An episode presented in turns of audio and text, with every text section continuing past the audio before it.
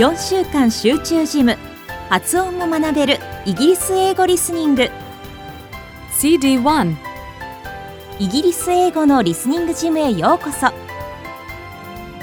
当ジムでは4週間にわたってイギリス英語の発音を学びリスニング力をつけていきます。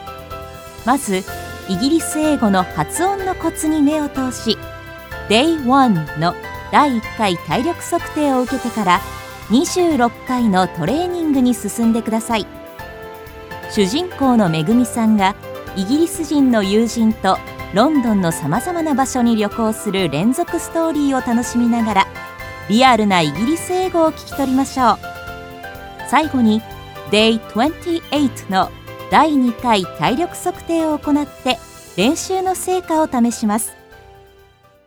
1日のトレーニングのメニューはまず Warm up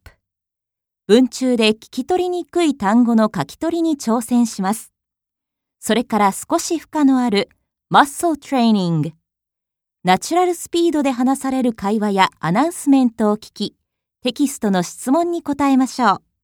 その後で Point Lesson